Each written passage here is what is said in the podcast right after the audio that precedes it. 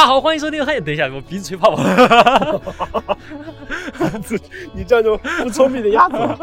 嘿，大家好，欢迎收听汉斯的带来千头山，我是家庭小众的房主拉蒂。OK，今天我们现在这次录音呢啊非常特别，我们现在正在一个什么地方呢？欢乐小岛。对，我们现在正在朝阳公园的欢乐小岛上面的湖中心，坐在一个脚蹬船上面。然后今天我们请来了两位我来自北京之后当地认识的比较 pro 的两位嘉宾，然后这两位嘉宾来介绍一下自己吧。好，我叫桃子，然后现在是一个在自己拍纪录片的独立导演。嗯，大家好，我是 Alan，硕士研究生英美文学专业在读。好，大家听听到这个阵仗，首先有什么感觉？首先感觉非常的 pro。其次感觉非常的北京，就为什么会这样呢？因为北京最不缺的什么呢？就是导演，像我和 对，像我和桃子这样的导演，但是比较缺的还是啊。国内 top three 高校，top three top three 高校的明美文学研究生，对。对对，我们先很有文化，今天的嘉宾，对我们，但是总大家都比较有文化，OK，不是不是不是，我我没有什么文化。啊。现在我们大家看到这个标题啊，我们不能再拖延了。平台告诉我说要直入主题，对我们今天的这个要聊的一部电影啊啊，大家看到我们的标题已经看出来了，就是最近在院线重新上映的北野武的《菊次郎的夏天》啊。这部电影呢，它是属于这次疫情过后啊，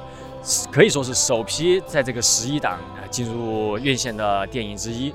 然后呢，其实我个人，大家听过我的节目都知道，我个人是北野武的傻逼粉丝。对，就北野武，除了他人我觉得有点怪以外，他的片子我一般都会觉得很牛逼啊。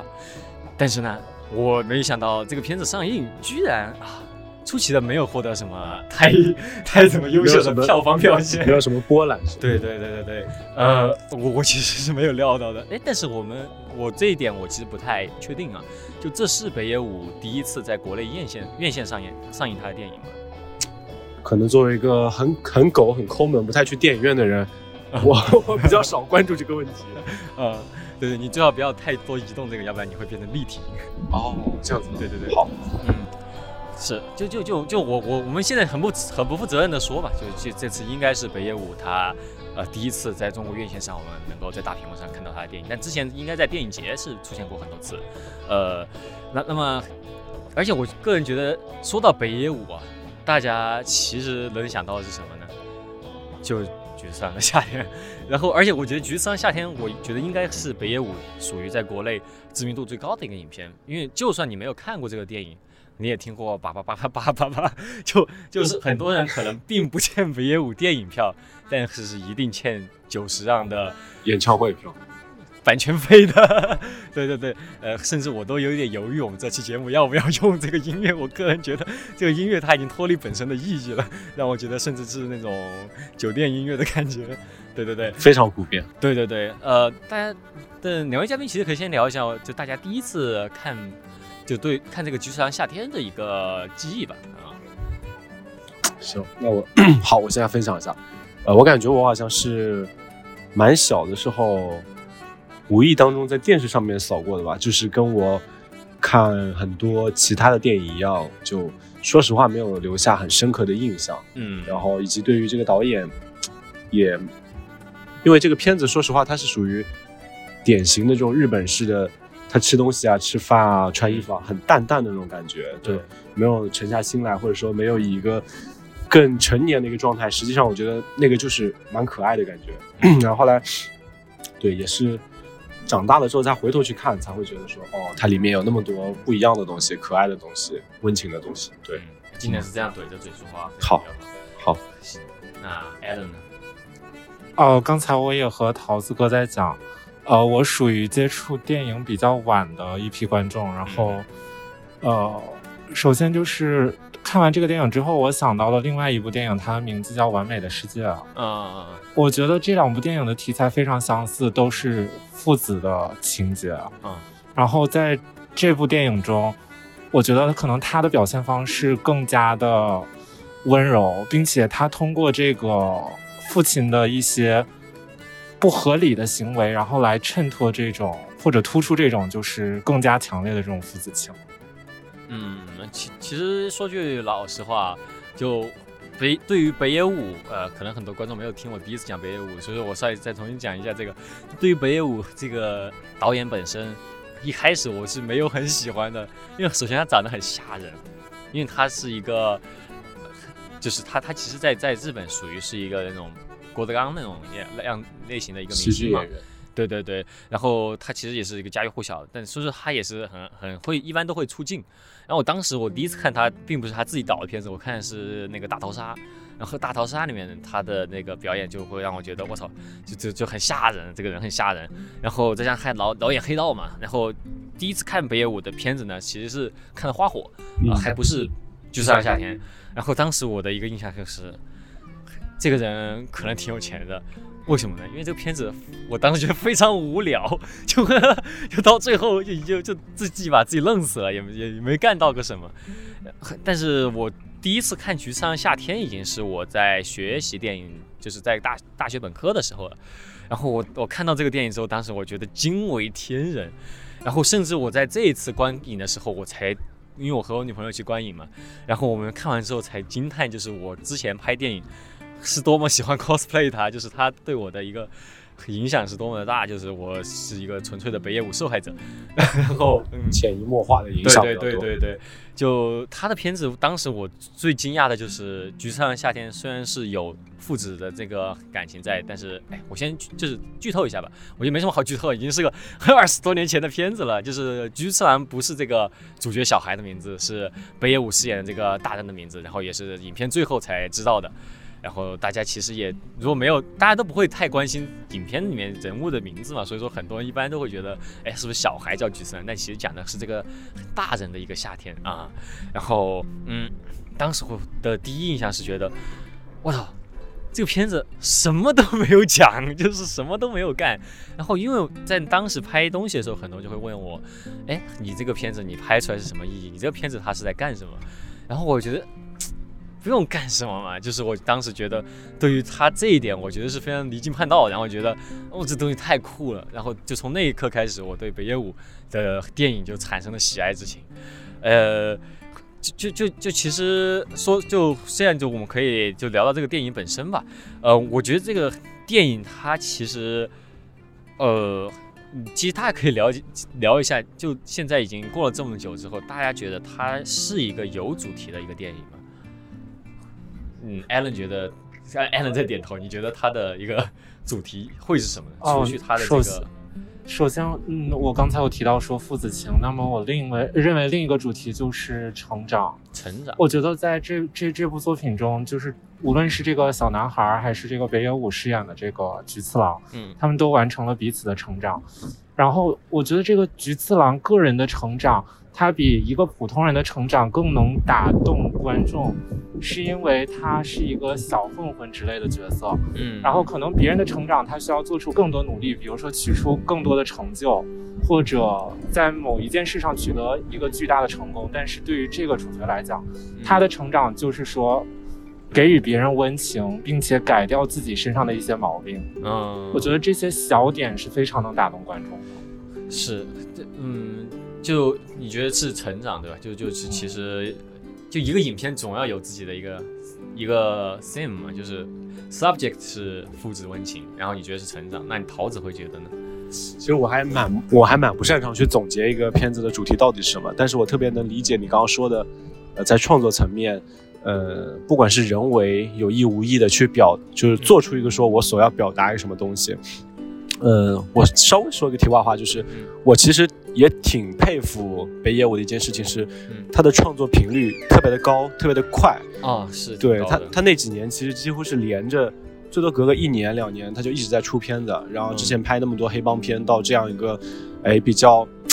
就是类似于像是个儿童片一样的一个片子。那，嗯，我一开始想说，我觉得它是个淡淡的影片，就是觉得它好像也没有一个很明确的说它到底。想要表达个啥？我觉得是一件对，确实很奢侈。就是他拍这么个片子，指向性也不明确，就是跟整个反正在中国这样的一个社会，包括我刚刚跟那个 Allen 也在聊说，大家来这个社会，我们出来吃这个饭，我们来做这件事情，我总要有点目的。对但说实话，我也没有办法去总结出他的一个目的到底是什么。但是，我就觉得就是这就是这个片子最大的一个，就人们谈论艺术，艺术都是无用的。那这个片子最大的意义，也就是在它的无用嘛，就是正是这种无用带给了你一个夏天本该有的那种味道，就是它就应该像小的时候一样。夏天拿来干什么？必须要学习吗？必须要去读书吗？那我就不什么都不想干，我就想看看蜻蜓，挖挖虫子，钓钓鱼。大人们对吧？就是，嗯呃，然后你说到那个那个名字，我也是觉得说，其实我第二遍看的时候，嗯看到结尾处，我依然会咯噔一下，说，哎，我居然忘记了上一次看的时候，这个是北野武自己的名字，是这个大人叫菊次郎。对，实际上，哎，我特别羡慕片子里面那个飞车族跟那个诗人，就是。啊，对，其实他们都是借着小孩的夏天去度过了一个属于自己的暑假，就是他们的状态是，我觉得生活在北京，呃，每天那么累，包括我现在坐在这个鸭子船上面，我觉得那个就是一个特别奢侈的一个无用的东西了。对，嗯所以如果说它的主题是什么，我也说不出来，但是就是那种感觉吧，那个感觉。哎，这个我其实还挺挺那个挺赞挺挺赞同这一点的，就是我我个人觉得这个影，我我个人是有一个自己的想法，就是我觉得电影它并不一定是要学到什么，因为它不是学习机嘛，然后电影也不是也不是一定要有一个呃主题一个结局，或者说人物也不一定要有一个安排，就是必须要干达成一个目标。因为如果你这样去看的话，北野武这部《就像夏天》，他一开始是有个目标的，是小孩要去找他妈妈嘛。对，呃第一次看的时候，我看到他妈妈出现之后，不是他妈妈已经另外嫁人了，然后有别的小孩了，然后小孩就很难过。然后我的一般的想法应该是，就是大家都知道啊、我觉得我老说这事儿，就是好莱坞创作的三幕剧，大家反正都知道嘛，就是一般在这一点，就是小孩找到妈妈，发现妈妈有别的小孩之后，应该是 Action Three 开始了，就是到了无无可复加的一个困境了，然后最后肯定是要解决跟妈妈的问题，大家都会这么想，惯性思维。那结果影片这才演到一半，他后面一半就完全是毫无逻辑的在玩耍，嗯然后就北野武本身也是一个很爱拍玩耍的一个导演，嗯，不管是他之前的那个奏鸣曲，还是他甚至拍花火，不管他的人物目标是什么，但是他最大篇幅都是在描描绘玩耍。然后我我就觉得这个北舞的这个导演给我感觉就是他的片子更多的是带给你的是一个体验，是一个感觉。我之前就聊过，就是我说一个电影给你的感受，它它可以不是非常确切的，就是呃我被感动到了，我或者说我很生气，或者我很开心，它也有可以感觉像是你拿拳头去揍一个酸奶，也可以感觉是你用你你就用你的脚皮去划水，我觉得这样的感觉是挺挺难得的，呃。其实其实说到这里，菊次郎好像我在印象里面没记错的话，是他父亲的名字吧？就是我记忆当中是记得片子里面他们没有叫那个流氓，就是叫北野武本身叫菊次郎这个名字，也是叫了别的一个名字。对，然后至于具体是不是他父亲，我也不记得了。呃，对，就其实这个片子好像在我印象里面有很强的，就北野武对他父亲的一个 reference，就是他，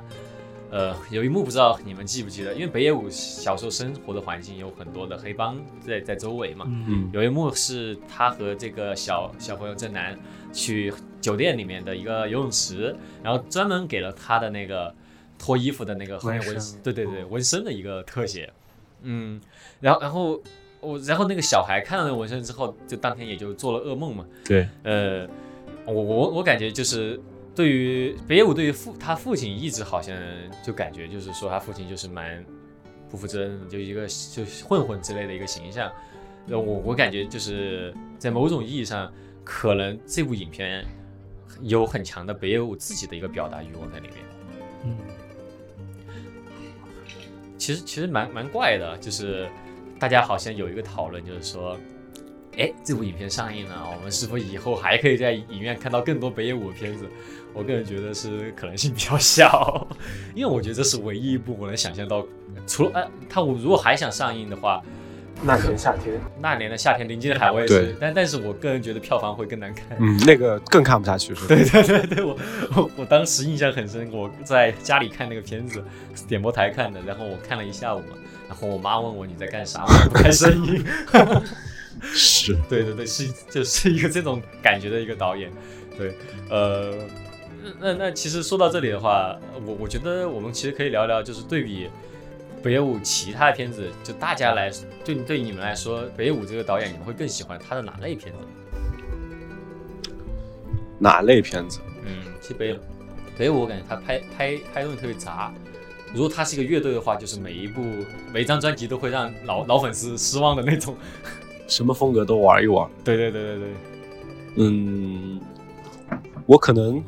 我感觉就是也是一个社会媒体的一个宣传嘛，就也会让我觉得记忆印象比较深刻的就是他的一些黑帮片。嗯，但是说实话，我对于那个黑帮的元素印象也没有那么深，但更多的是一种就是。那个那个剪辑的风格，或者他他本身的演的风格吧，就会觉得就跟常规的不一样，就是他都是那种就跟手枪一样，就是那把枪就放在那儿，嗯嗯，他他没有任何中间的生气的环节，只有最后死的那一下啊，对，就是你觉得枪一出来就是人死，就是他就是也没有什么面部表情，就是眼睛。那么，那么抽搐两下，对，然后面瘫，对，有个那个面瘫，对面瘫那个东西，那个元素对我来说好像印象特别深刻。但是对于他别的片子，呃，反正那个片子叫什么我忘了，是，是去去美国的那个，然后大佬，哦，那个叫大佬哈，对，就那个片子，因为是算去年看的吧，然后印象深一些。别的好像什么坏孩子的天空，那个那个他也没有出演，所以对他对对他的印象就不深了。记错的话，《坏孩子天空》是他刚好面瘫的那一年前后，然后他没有什么信心出镜。出一哦，是这样的。对对对对对。然后，就就我我我个人来说的话，我我我个人其实是比较喜欢的是花火和剧场之类。嗯。嗯，然后我我比较觉得比较有趣的一点就是北野武这个人，其实我大家不知道大家有没有看过，因为我觉得北野武是。不知道大家知道方所是什么？就是成都的一个书店，是一个网红书店。嗯，然后呢，北野武感觉还是那种花火会，就是方所会常年摆在那个推荐书架的一个导演，因为他本身带有那种文艺属性嘛。然后我就去买了他那本所谓的北野武的小酒馆。对，然后我个人感觉北野武这个人啊，如果我跟他讲话的话，会是一个挺讨厌的大叔的那种感觉。他挺讨厌年轻人的，嗯，但是他做做的片子却又老有这种。描绘青春的这种很多，对我我觉得这点是蛮有意思的。嗯，但但其实我比较好奇，就是为什么这一轮会想要把这个片子引进重新上映一遍？关于这个问题，我其实嗯回忆起了去年还是前年，反正有一些冷门佳片，其实也会经常被搬进来。嗯，当时有一个叫什么《绝杀慕尼黑》，然后还有一个是。我忘了是调音师吗？就是印度那片子，调音师这种其实都是一个一个市场化的选择吧。就是他他敏锐的觉察到这个片子口碑不错，只要加以营销就能赚到一笔。我我的感觉是这样，就都是商业驱动的。然后，但是至于具体是谁在操作，或者说谁能操作，我也很好奇，因为我觉得这门生意还挺不错的。对我，但我觉得没有道理啊。就是《菊上夏天》它引进之后，其实宣传力度并不大。嗯，这一轮，嗯，我我我感我感觉，如果不是我稍微往后翻一翻那个，就是那些平台购票平台的话，我可能不知道有这件事。是，像我对我就觉得好像若有若无一样。对，但去年做的比较好的是一个《千与千寻》，对我记得《千与千寻》的时候好像票房还行，对吧？没啥印象了，说实话。嗯，对，但主要《千与千寻》有一个那个噱头是 remax remaster 的嘛，然后对。但对，虽然虽然虽然说好像在这艘船上，经过我们刚才聊天，我发现就我一个人去还了还了电影票，但但是太狗了，我们太狗了。但但其实比较好奇，Allen 对于这件事有什么看法？刚才 Allen 就一言不发，我觉得我们好不容易请来了一个高材生，我感觉非常浪费。一字千金高材生这。对于这个电影重映吗？没有，就就我们来聊聊它上映这件事吧。我觉得这也挺有意思。就出于一个什么样的考虑，或者说，我因为我个人觉得，嗯，就是北野武如果这个片子它的票房表现都这样的话，我个人感觉可能以后也不太会进别的片子了。我觉得他选择了这个夏天上映，首先契合夏天这样一个主题啊。呃每年夏天都可以上映。然后今年是二十一周年，还挺 random 的，就是为什么不选择二十周年那种感觉？这个我对此没有看法。这个是我觉得我们所有我们三个都没有这对种只有禁片的那种。有发行营销这方面这个啊对知识的人，他才对，大家可以评论一下，如果有这方面的朋友，就是我，因为我觉得其实这今年上映这个，虽然我很开心，但我觉得是非常费解的一件事情。有点随机，真的是就太投机了，我觉得嗯，这个操作。哦，我们的船现在就正要被撞了。哇，我们的船撞了，不好意思。对，人家是电动的，纹丝不动。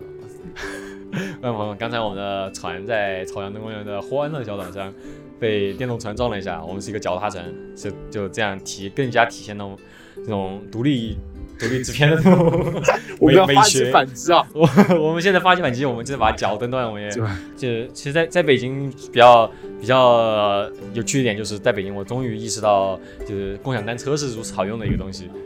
哦，在美国的时候体验不到，你怎么你怎么会觉得美国有共享单车呢？就欧洲之前是上了嘛，但是好像又下去了。啊，对，我其其其实啊其实我为什么我们从北野武就聊到了？你刚刚突然提的，对，没有关系。就就其实北野武这个影片本身，好像我觉得是属于一个中国这边其实是呃比较喜爱的一个，因为它本身并没有得什么奖，说实话，并不像花火，呃，在戛纳还拿了一个金狮奖，他他这个好像就只提了个名，然后。我并不知道在国外的大家对他一个认知是多么的强烈，因为我在美国这边看来的话，大家对于北野武的话，最大的一个认知是《攻壳机动队》的真人版哦斯嘉丽·约翰逊演的那个。哦，对，哦对，还是西方文化的东西。呃，而其实我觉得在在亚洲方面，北野武的这个片子如此的受欢迎，其实是有一定道理的。我我我觉得啊，这次看我其实感受更深，因为之前我看北野武这个片子，我只是觉得哇，这个导演太神了，就是他老有那种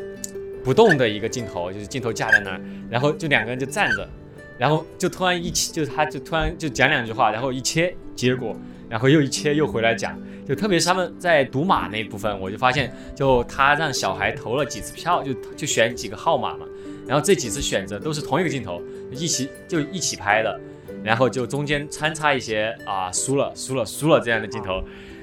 当时我会觉得哇，这个导演太神了，这个处理简直莫名其妙。然后要是我在学校这么拍，老师会骂我的。然后我现在终于懂了，这个就是慢才啊，这就是讲相声。其实，然后我觉得它整个这个电影，它的一个是个喜剧电影嘛，它的整个逻辑就是一个慢才的一个逻辑，然后就是。呃，北野武的话，我个人会觉得他是属于那种吐槽吐槽艺的，然后小孩就是小孩本身就是冲愣嘛，就小孩本身也会做一些感觉怪怪的一些行为，然后或者说什么呃那个两个机车党啊，然后还有那个诗人啊，都属于冲愣的角色，然后北野武就吐槽，然后我我个人感觉他这样的剪辑以及他这样一下就让我甚至理解了为什么花火里面也会出现很多类似的镜头，然后我觉得可能就因为就中国这边也会有对于相声啊这些有一定的了解，有一定的这种共情，所以说我觉得在亚洲市场可能剧上会更加受欢迎，也是有这这一部分原因。但我就对，然后另外一个是，我觉得从视觉上或者说从感受上来说，他的那个夏天真的还是跟自己的那个夏天比较像，就是包括我昨天在想，呃，其实那个夏天肯定对于菊菊次郎和那个小孩都很与众不同。那我也在想说，对于我而言比较不一样的夏天是哪个？嗯但就是就是你回忆的话，就还是那个那个气质吧。就我觉得那个那个淡淡的，然后大家轻轻松松的看看小毛毛虫，然后包括去去那片，他们还去那个什么草地上去哪儿玩什么的。我觉得我不知道是我的是不是我的偏见，我就觉得西方世界的夏天好像不是这样子的，就、嗯，是我我完全有这个感受，就就就是我感觉在西方主主要有一个特别特别重要的一个，就是从地地理环境上来说决定这一点的点，是因为在美国的夏天或者说在欧洲的夏天没有这么热。嗯，所以我感觉对于夏天的仪式感，可能真的不如就是我们就是中日韩这边，就是夏天真的热的热的不了这种感觉的这种仪式感就会比较少。